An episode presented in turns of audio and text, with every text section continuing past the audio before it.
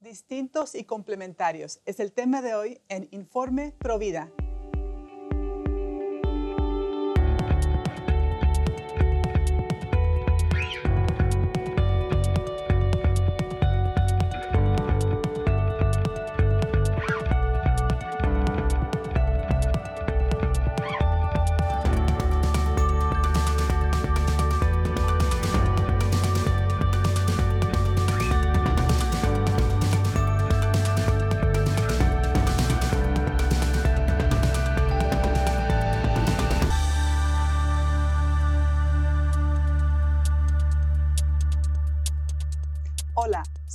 Bennett y les doy la bienvenida a otro episodio especial de Informe Provida. Esta vez les presentamos una entrevista con Lucía Luzondo. Ella nos hablará sobre la ideología de género que ataca directamente a nuestra sociedad actual, rompiendo el diseño natural de Dios, varón y mujer. Soy Lucía Báez Luzondo, soy abogada de inmigración de profesión, también teóloga, maestra en teología. Uh, soy uh, cofundadora del Ministerio Renovación Familiar, que lleva pues el plan de Dios para el matrimonio y la familia para todas nuestras personas hispanas. Participo como parte de la familia de WTN con el programa televisivo Creados para Amar y el programa radial en vivo los miércoles 6 de la tarde hora del este. Se llama En el día a día con Ricardo y Lucía. Pero una función muy, muy importante que llevo en este momento es la dirección del alcance hispano en el proyecto Persona e Identidad del Centro de Ética y Políticas Públicas aquí en Washington, D.C., que llevamos a través de la División de Estudios Católicos de este tanque de pensamiento, este proyecto para formar y orientar a las personas, a las iglesias, a las diócesis, a los padres de familia y a las escuelas católicas sobre cómo enfrentar el flagelo de la ideología de género.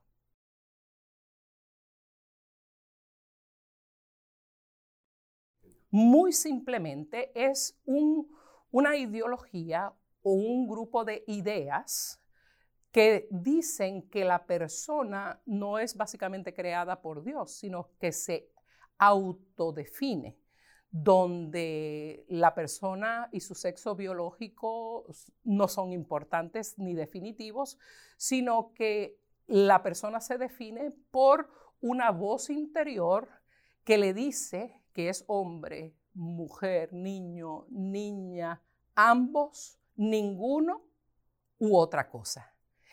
Y obviamente, pues eso va en contra de, la antropología cristiana y de la biología. Totalmente subjetivo y basado en los sentimientos, completamente no objetivo.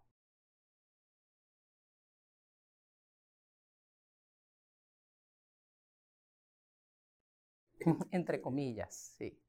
Bueno, e, es una pena, pero a través de los años, estas ideologías vienen de las filosofías postmodernas, ateístas, neomarxistas, que están influenciando la academia, o sea, las universidades en los Estados Unidos desde los años 50, ah, vienen de la escuela de Frankfurt, eh, de, los, de, los, estudiosos del de, comunismo y también de la Escuela de Francia, uh, luego de la, de la, Revolución Francesa.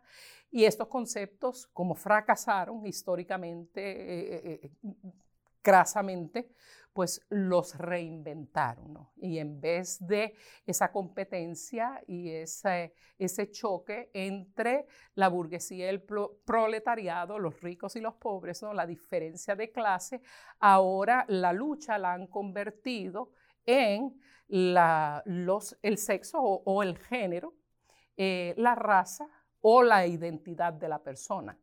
Y por eso vemos tantas organizaciones que tienen estas ideas, que están en contra del matrimonio y la familia también, y han invadido, no solo las universidades formaron los maestros de hoy, y esos maestros están en nuestras escuelas.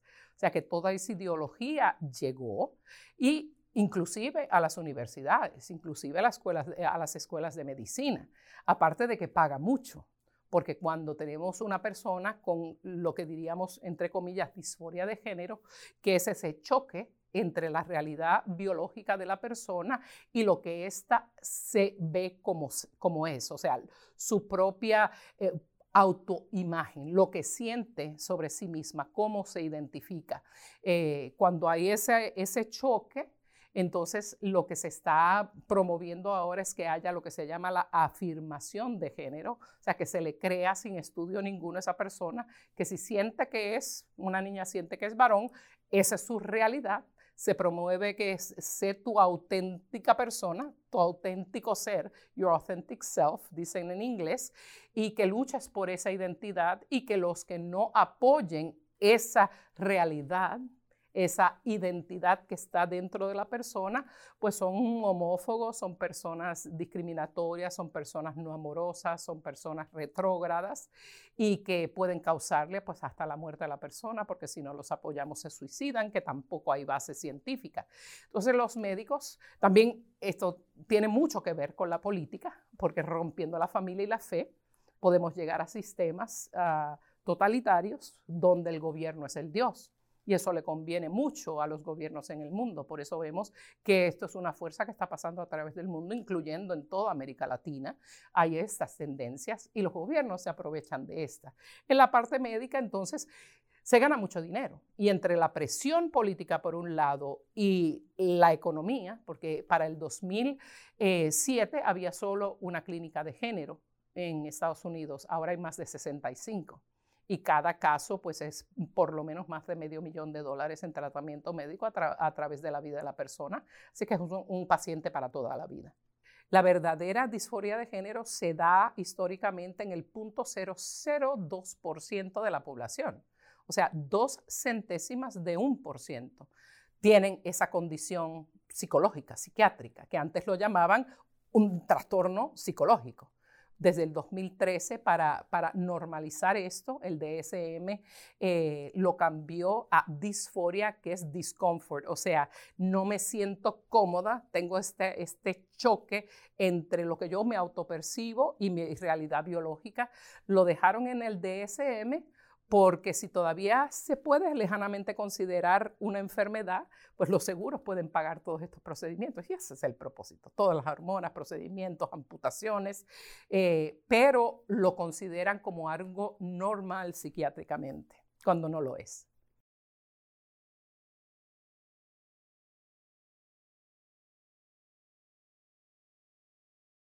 que es un engaño mayor.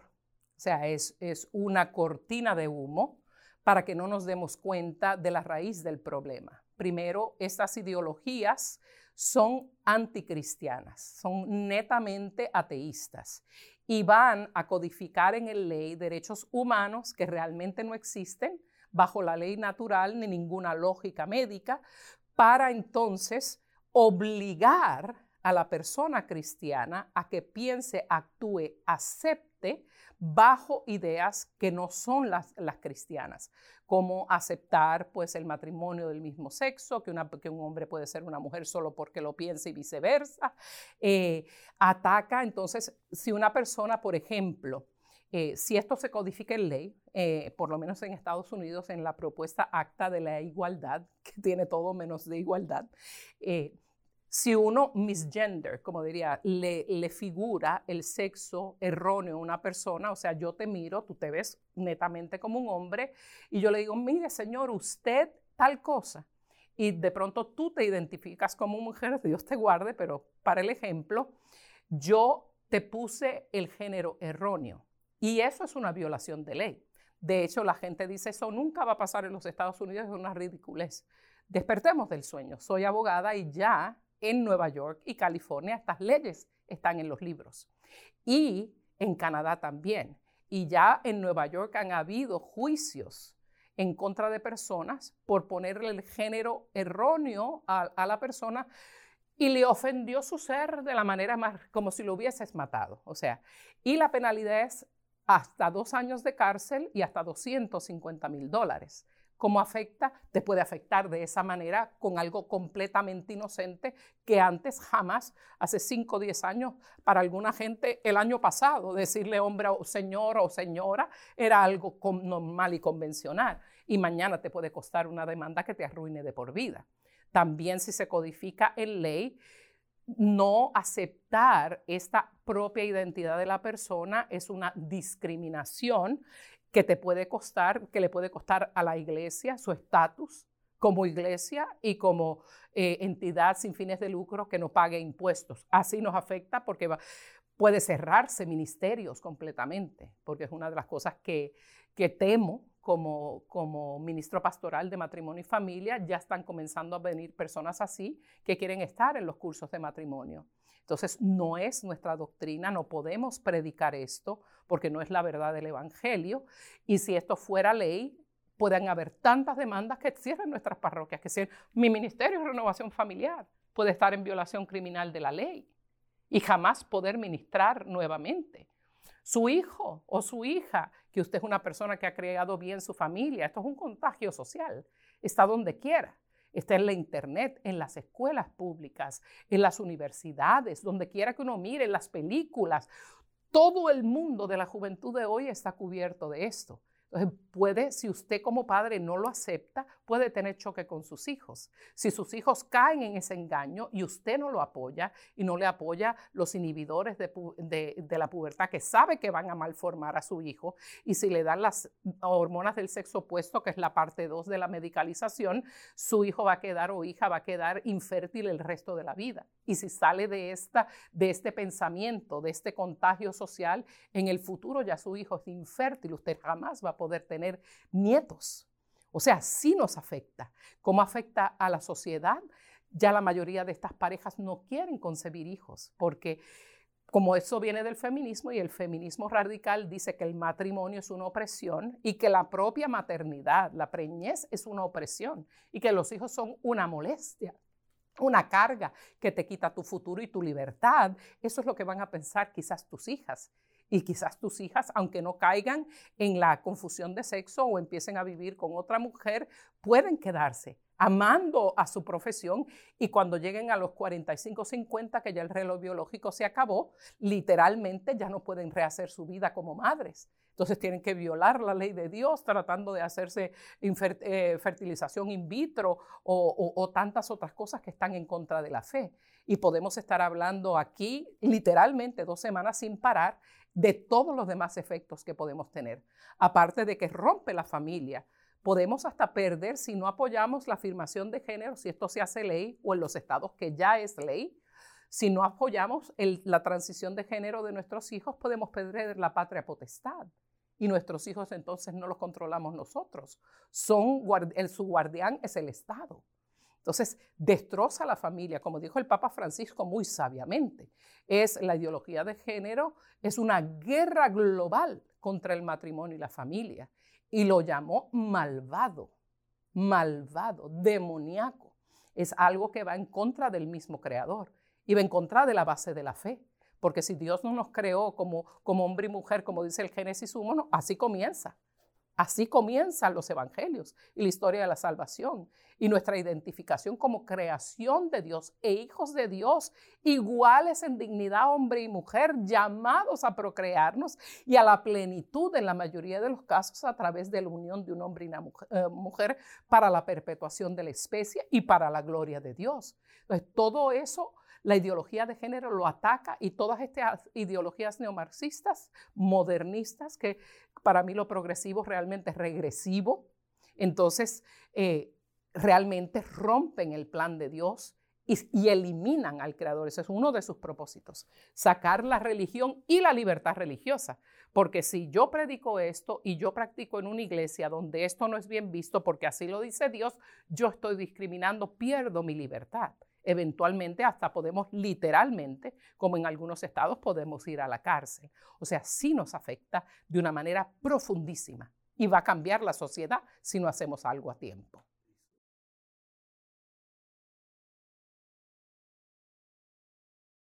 Primero, formarnos e informarnos. Y esa es mi función.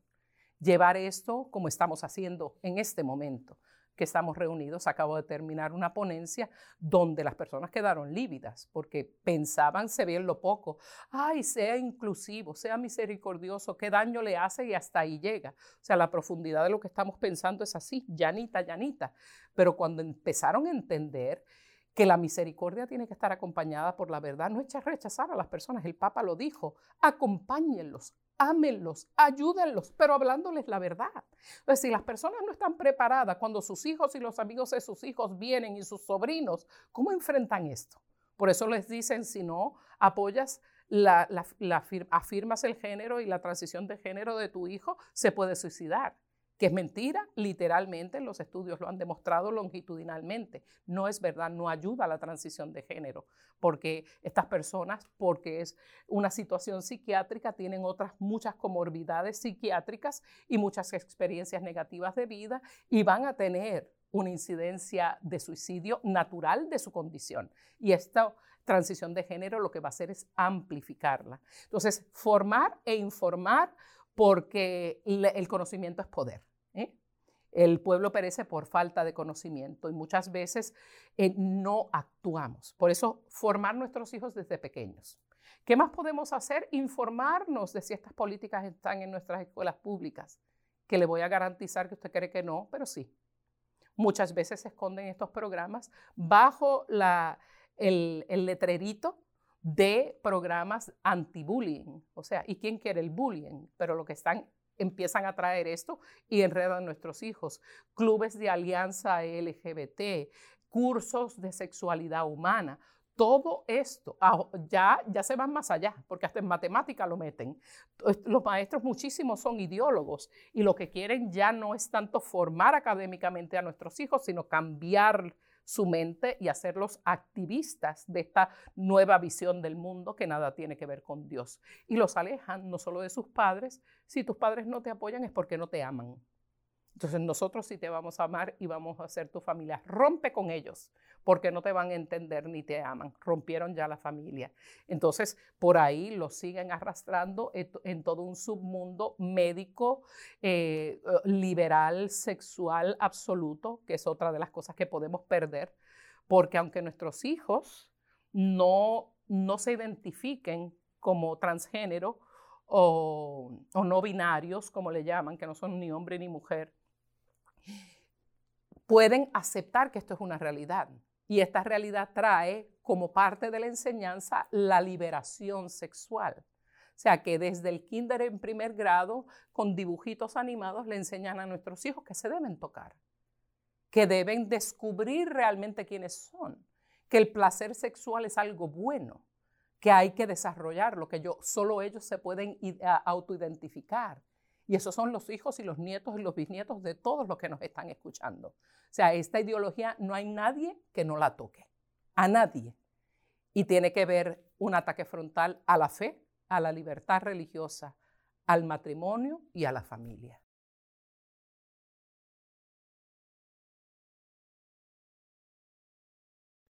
Bueno, como individuos formarnos y saber cómo buscar los recursos, como el sitio web de nuestro proyecto personaeidentidad.com, personaeidentidad.com, saber la realidad para poder orientar a nuestros hijos. ¿Cómo no directamente, qué horrible, eso es del demonio? Es... No, no, no. Tranquilo, sereno, escuche y haga preguntas abiertas. Como un director espiritual que no te dice la contestación, pero te hace preguntas para que tú caigas en cuenta. Tenemos un caso en particular de un niño que le dijo a su papá que, había descubierto que era realmente una mujer.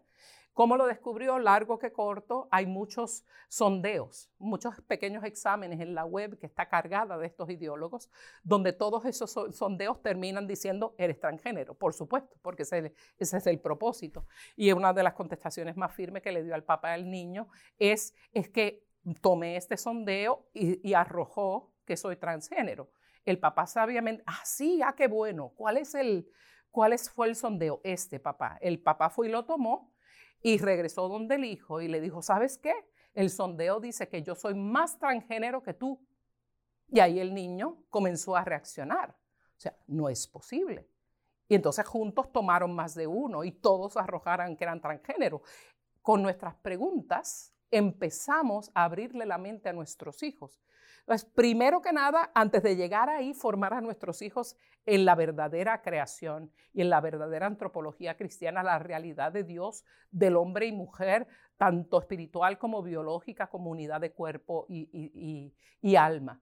esta, eh, la ideología de género fractura la persona humana y separa el cuerpo del alma. O sea, yo, mi cuerpo no me define a mí, cuando sí es realidad. Entonces, primero formando a nuestros hijos en la fe desde bien pequeños, que eso requiere entonces otra premisa. Nosotros nos tenemos que formar, porque la iglesia no es la primera formadora en la fe de los hijos, los padres somos. Dice la iglesia con toda claridad, somos los primeros educadores de nuestros hijos en nuestra fe. Por eso formarnos en la fe y en estos asuntos es primordial. Cuando ya un niño está bien plantado, cuando ya viene preparado, como nuestro hijo, por ejemplo, hemos estudiado esto por mucho tiempo, antes de que él empezara en la escuela, papá, te van a decir esto y esto y esto y esto. Eso es ideología, eso no es verdad, eso es una gran mentira, eso no es del Señor. Ya el hijo va preparado.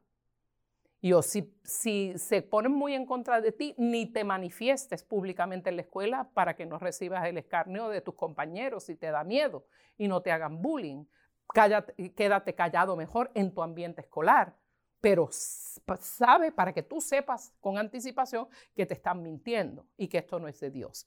Ya vamos preparados. Y luego, pues seguimos caminando con esos hijos y si tienen confusión de género, no echarlos sino ayudarlos a caminar.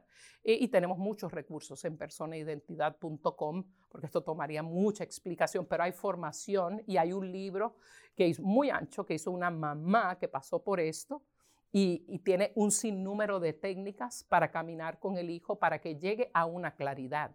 Otra cosa que podemos hacer es no aceptar la transición médica de género ni caer en la mentira de que nuestro hijo o hija se va a suicidar.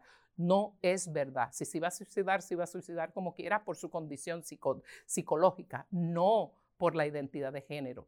Entonces, no aceptar la transición, porque una vez entran en esto es muy difícil sacarlos. Una lleva a la otra el 97 al 100% de los niños que le inhiben o le, bloquean la pubertad caen en la medicalización de hormonas del sexo opuesto. Y la mayoría de los que llegan a ellos llegan a las amputaciones para tratar de buscar el cambio del cuerpo que nunca se va a dar.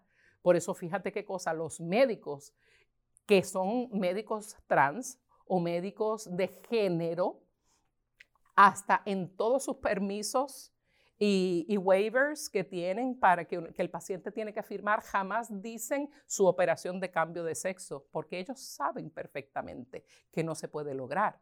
El sexo se define hasta en la mínima célula del cuerpo. Tiene tu cromosoma sexual. Si te mueres y te, momifican, en 4.000 años sacan, arrancan tu DNA y van a saber que eres hombre. O es una realidad inmutable que no cambia. Entonces, ayudar a nuestros hijos a saber esto y que no caigan en esa medicalización, ni nosotros en el error de apoyarla. Ser verbales en las escuelas. Ir con calma, con decencia, pero pedir los currículos. Y no solo los currículos, porque muchas veces lo esconden en escrito del currículo, pero uno no se puede escapar de la cultura de la escuela, de todo lo que se habla verbalmente en todos los clubes que hay. Entonces, estar al tanto de eso y recusar a nuestros hijos de esos cursos o si no, tener la valentía de cambiarlos de escuela, buscar becas para estar en instituciones católicas sanas, porque se cuelan estos elementos en algunas escuelas católicas, o si no, tener el espinazo de hacer escuela en el hogar que cuesta, pero no es imposible y hay muchísimas facilidades ahora, pero podemos salvar nuestros hijos.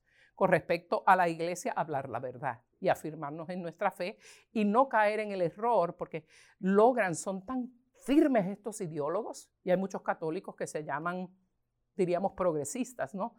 Como que creen en todo esto, como si la iglesia la estuvieran reformando, es otra realidad. Eh, plantarse y sabiendo con el conocimiento decirle que sabemos cuál es nuestra fe y que no la vamos a arriesgar por nada. Y tener la valentía de defenderla. Y otra cosa, tomar nuestras eh, obligaciones civiles seriamente. No mire partido político o tanta mentira que prometen los dos. Tanta mentira. Usted ve el candidato y vea si está en pro de estas ideologías y vote en contra. Sea del partido que sea o de uno que se invente. Pero usted tome su voz al, ámbito, al ámbito político también, porque su voto es su voz y podemos hacer mucho. Y tantas cosas más que hablaremos en un futuro y en las futuras ponencias que daremos y que pondremos en personaidentidad.com. Estas corrientes de moda son un peligro latente para la sociedad. Ante ellas, no podemos ser meros espectadores. Debemos enfrentarnos a ellas y proteger a nuestros familiares y sociedad. Como decía Lucía, debemos formarnos e informarnos. Y es todo por hoy en este episodio especial. No olviden de escribirnos a nuestras redes sociales para sugerencias y cuestiones. Las redes sociales de esta servidora son somosprovida.com. En Instagram estoy bajo Astrid María BG y en Facebook como Astrid Bennett Gutiérrez. Y recuerden, todos los católicos somos Provida. Hasta la próxima.